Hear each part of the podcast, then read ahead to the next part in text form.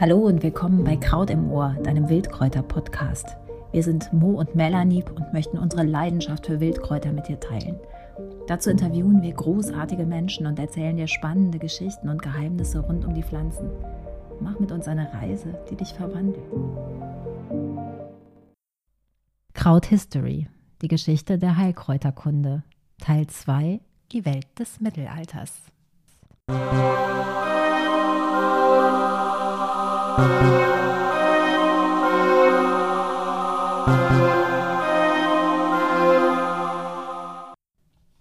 Unsere Reise in die Geschichte der Kräuterheilkunde führt uns jetzt in Richtung frühes Mittelalter. Wir verlassen gleich die Antike und singen, als die Römer frech geworden, zogen sie nach Deutschlands Norden. Viele kennen vielleicht noch das lustige Liedchen von früher. Fakt ist, dass der Niedergang des Römischen Reiches einen Kulturbruch darstellte, die Zeit der sogenannten Völkerwanderung vielen Überlieferungen den Garaus machte. Es sind die Araber, die vieles aufnehmen, das antike Erbe bewahren und weiterentwickeln. Zum Beispiel mit bis heute gültigen Techniken wie die Destillation. Wörter wie Alkohol oder Elixier stammen aus dem Arabischen. Wir haben es unter anderem den Handelsreisenden Konstantinus Africanus zu verdanken, den wir grob ums Jahr 1000 ansiedeln, dass manche medizinische Schriften vom Arabische ins Lateinische übertragen werden. Er reist durch die damals bekannte Welt und sammelt Rezepte, Kräuterwissen und Gewürzzubereitungen und übersetzt sie. In Salerno, eine Hafen- und Handelsstadt für Kreuzzugritter und Wissensdurstige im Süden Italiens, entsteht eine medizinische Uni, wo tatsächlich auch Frauen zugelassen sind.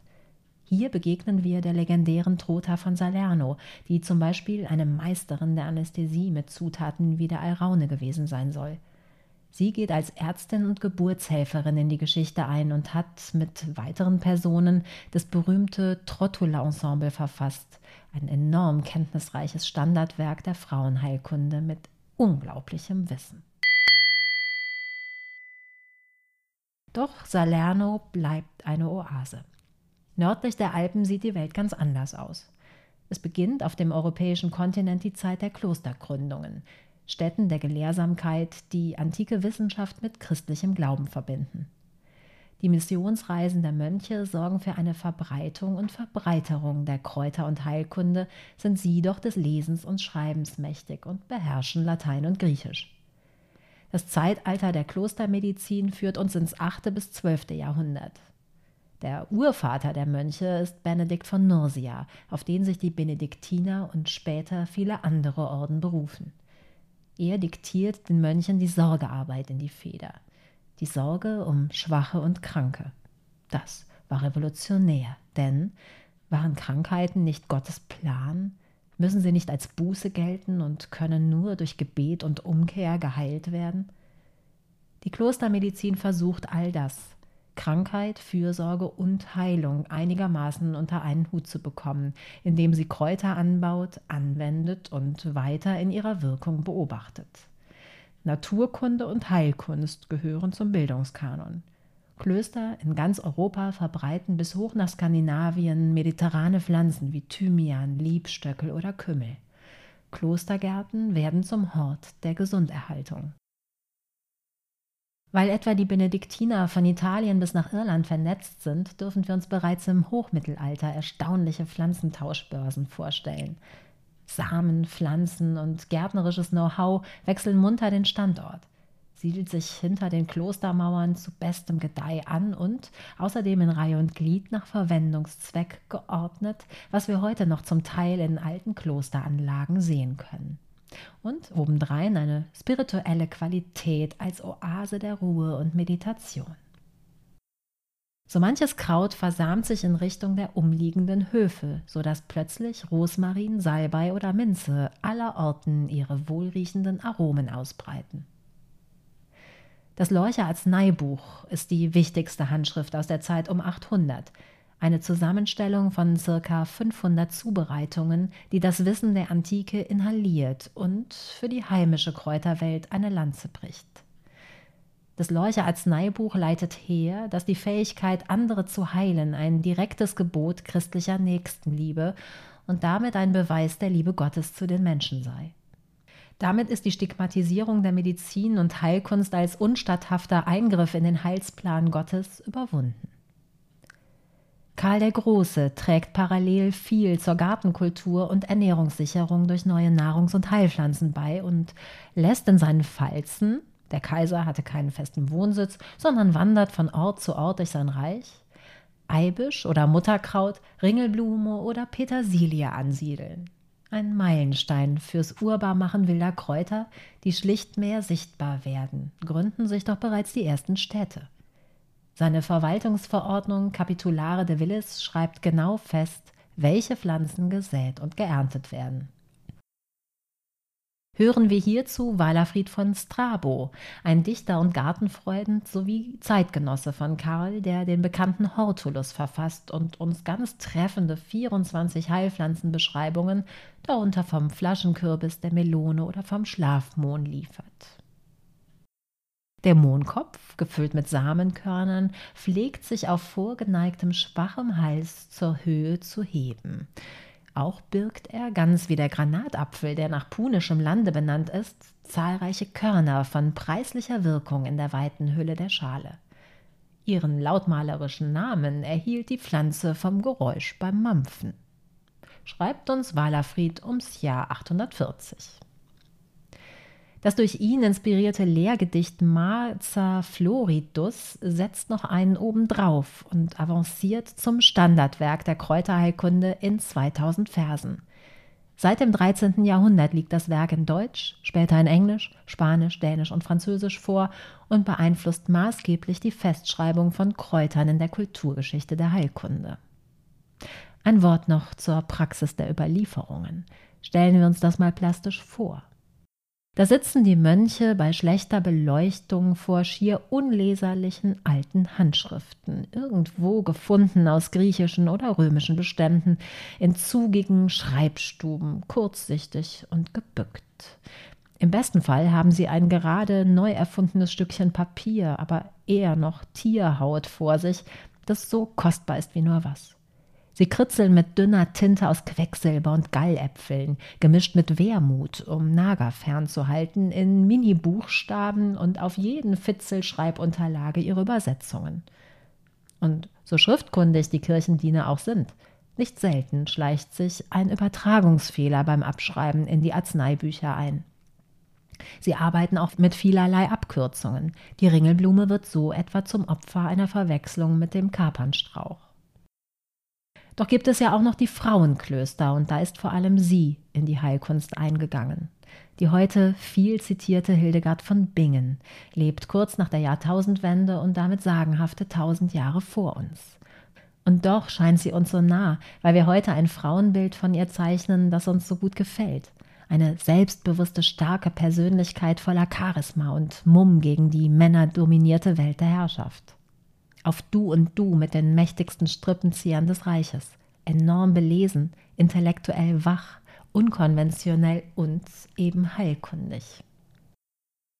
Sie benennt uns 485 Pflanzen in ihrer Heilwirkung, gewürzt mit einer Prise göttlichem oder teuflischem, je nach Zutat und gemixt mit etwas Sternendeutung und Zaubersprüchen. Hier greift alles ineinander, weil es eben noch miteinander verwoben ist.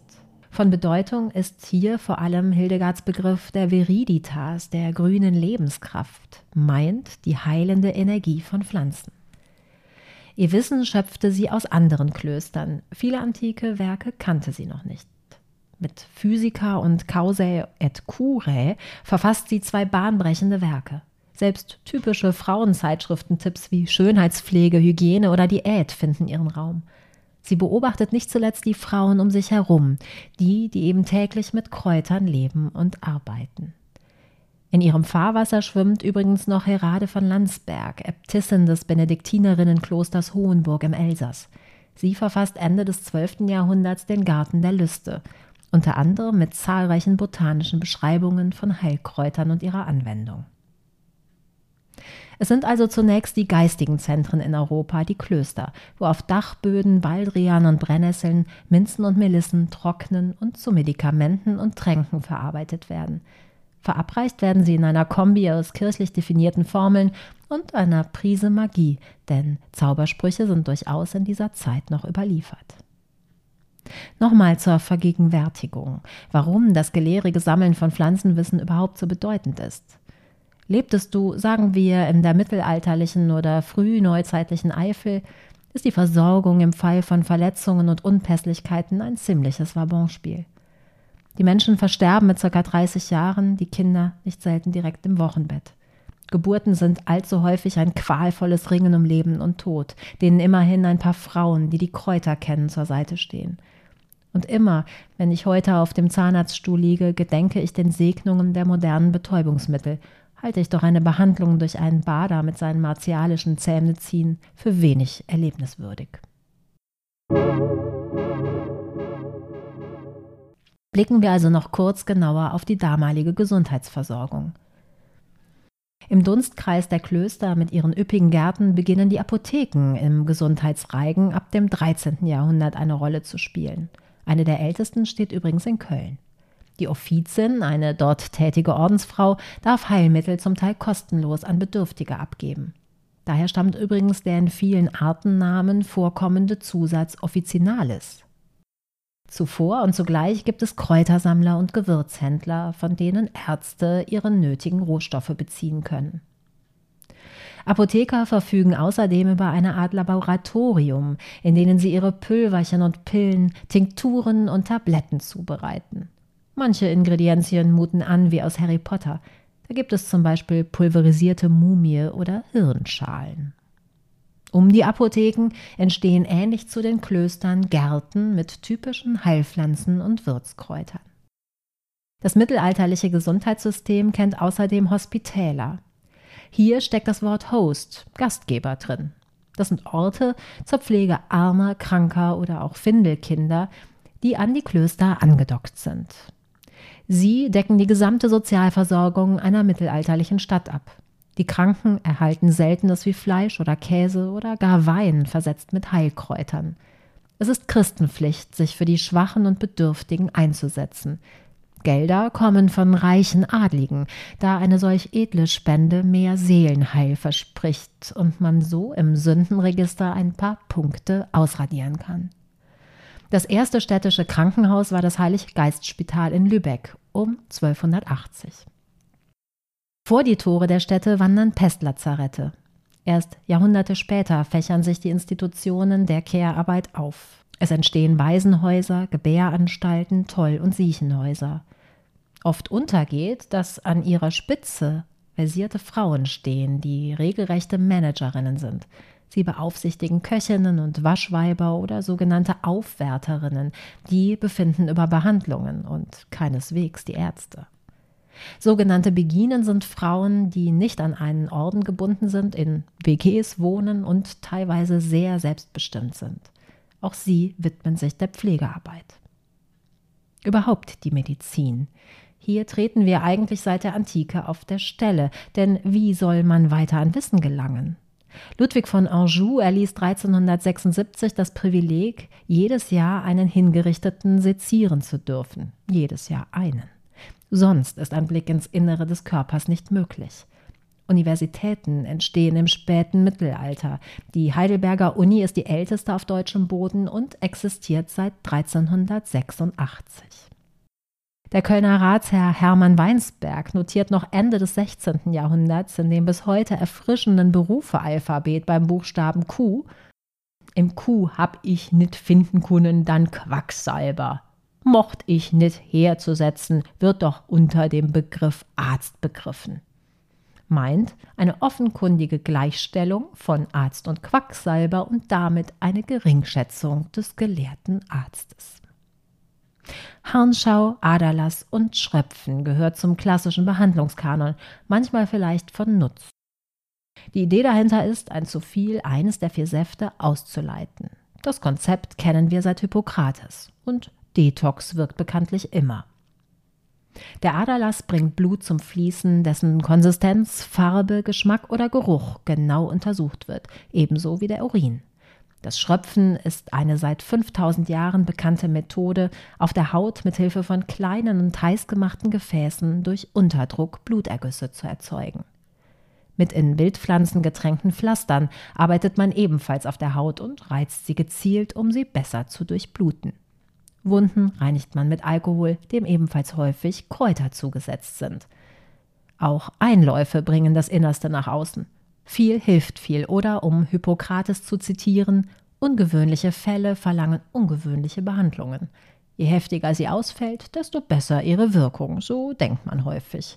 Selbst klösterliche Rezepte arbeiten mit Mixturen aus Schafdung und Käseschimmel, verstärkt durch eine Prise göttlichen Geistes. Noch eine Anekdote hierzu.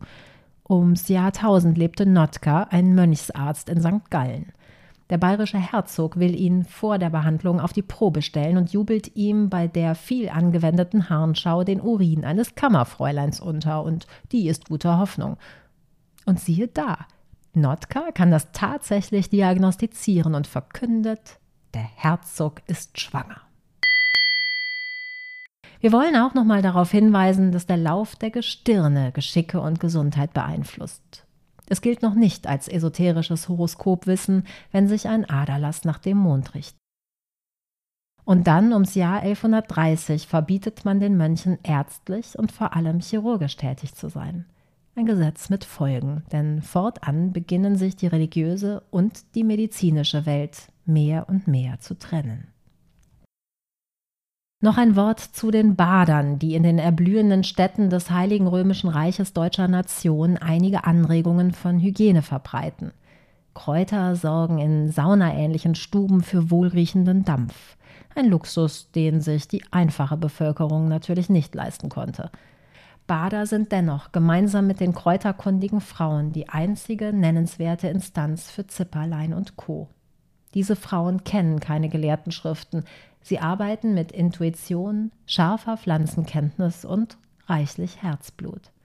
Als Medikamente fungieren weiterhin Zubereitungen von Heilkräutern oder eben Ruhe oder eine Form von Diät. Buckelapotheker nennt man Händler, die mit ihrer Kiepe auf dem Rücken Heilmittel in Tonkrügen, Glasflaschen und Spanschachteln verpackt von Tür zu Tür feilbieten. Es sind auch fahrende Heilerinnen belegt, weise Hebammen und Wundärztinnen, die beim Volk hoch im Kurs stehen, auch wenn sie bei weitem nicht standesgemäß sind. Denn die mittelalterliche Gesellschaftsordnung teilt Berufe in ehrbar und unehrbar ein. Und Jobs, die mit dem Körper zu tun haben, zählen zu den unehrbaren. Menschen, die sie ausüben, dürfen keine öffentlichen Ämter bekleiden, sind am Rand, auch räumlich angesiedelt. Das sind Totenwäscherinnen, Wurzelhändlerinnen, Wasserbrennerinnen und Baderinnen. Und doch, sie wissen viel und sehen viel. Sie sind mächtig in ihrem Wissen und das soll ihnen bald zum Untergang gereichen.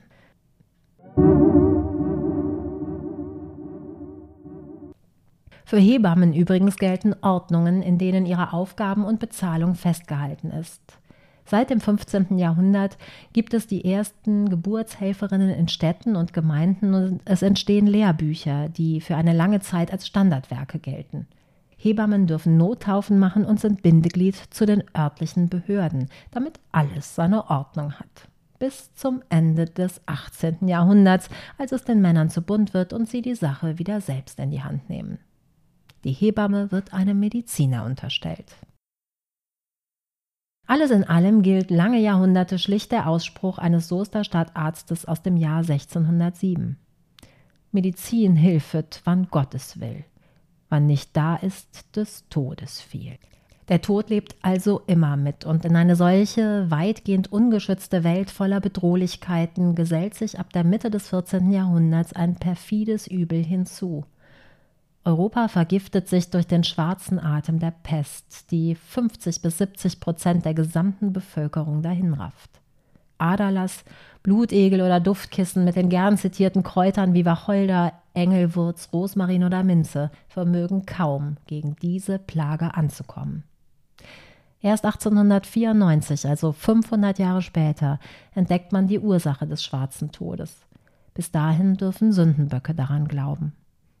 Die nächste Folge entführt uns in ein düsteres Kapitel und in lichtvolle Zeiten.